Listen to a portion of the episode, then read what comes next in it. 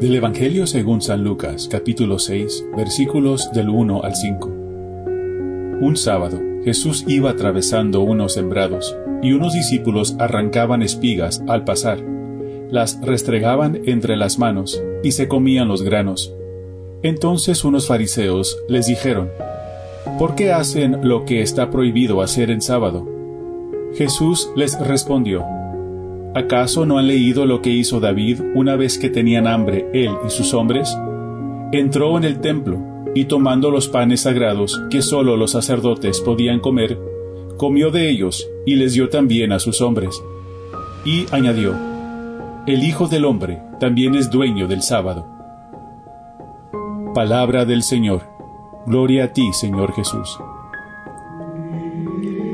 Jesús es el verdadero Rey y sacerdote. Él es el dueño del sábado, el dueño del descanso. Jesús es en quien descansamos, en Él encontramos la paz. En el séptimo día de la creación, Dios descansó. Nosotros estamos llamados a descansar también. Estamos llamados a unirnos al Señor, a dar honor, gloria, alabanza y gratitud por sus bienes.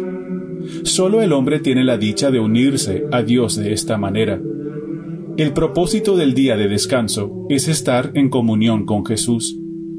Dios se hizo hombre como nosotros para enseñarnos a ser como Él, a ser santos como Dios es santo. Jesús es nuestra meta, nuestro propósito, la razón de existir, la razón de ser. Los fariseos no aceptaron a Jesús, creían en las leyes, pero no en el dueño de las leyes. Las leyes son muy buenas y necesarias, pero existen por un propósito. Las leyes divinas existen precisamente para llevarnos a un encuentro con el Señor. ¿De qué nos sirven las leyes si no nos llevan a encontrarnos con Dios? Y si Jesús es Dios, que claramente lo es, entonces las leyes divinas nos deberían llevar a tener un encuentro con Jesús mismo. Los fariseos habían perdido el sentido de las leyes divinas que es el amor a Dios. Si nosotros realmente amaríamos a Dios con todo nuestro corazón, con toda nuestra alma y todo nuestro ser, entonces estaríamos plenamente enamorados de Jesús. Dios es amor. Jesús es amor. El cielo eterno entonces es el encuentro con el amor eterno. Cuando lleguemos a amar a Dios sobre todo y a nuestro prójimo como nos amamos a nosotros mismos, entonces estaremos en el mismo cielo. Y el cielo lo podríamos comenzar a vivir ahora mismo. Jesús vino a unir el cielo y la tierra, lo natural y sobrenatural, lo mundano y divino. Jesús es la unión perfecta de Dios y hombre, creador y creación.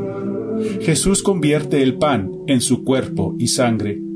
Jesús Eucaristía nos da vida eterna nosotros nos acercamos al banquete del Señor, así como lo hizo los discípulos para comer del pan bajado del cielo, que se ofrece a todos por el perdón de nuestros pecados. Nos reunimos a la mesa del Señor para alabarlo y darle gracias. Nos reunimos como comunidad creyente en el día de descanso para estar en comunión con Cristo, quien nos da descanso, el mismo cielo eterno, el amor divino el creador de toda la creación. Oración de Papa Francisco. Señor y Padre de la humanidad, que creaste a todos los seres humanos con la misma dignidad, infunde en nuestros corazones un espíritu fraternal. Inspíranos un sueño de reencuentro, de diálogo, de justicia y de paz.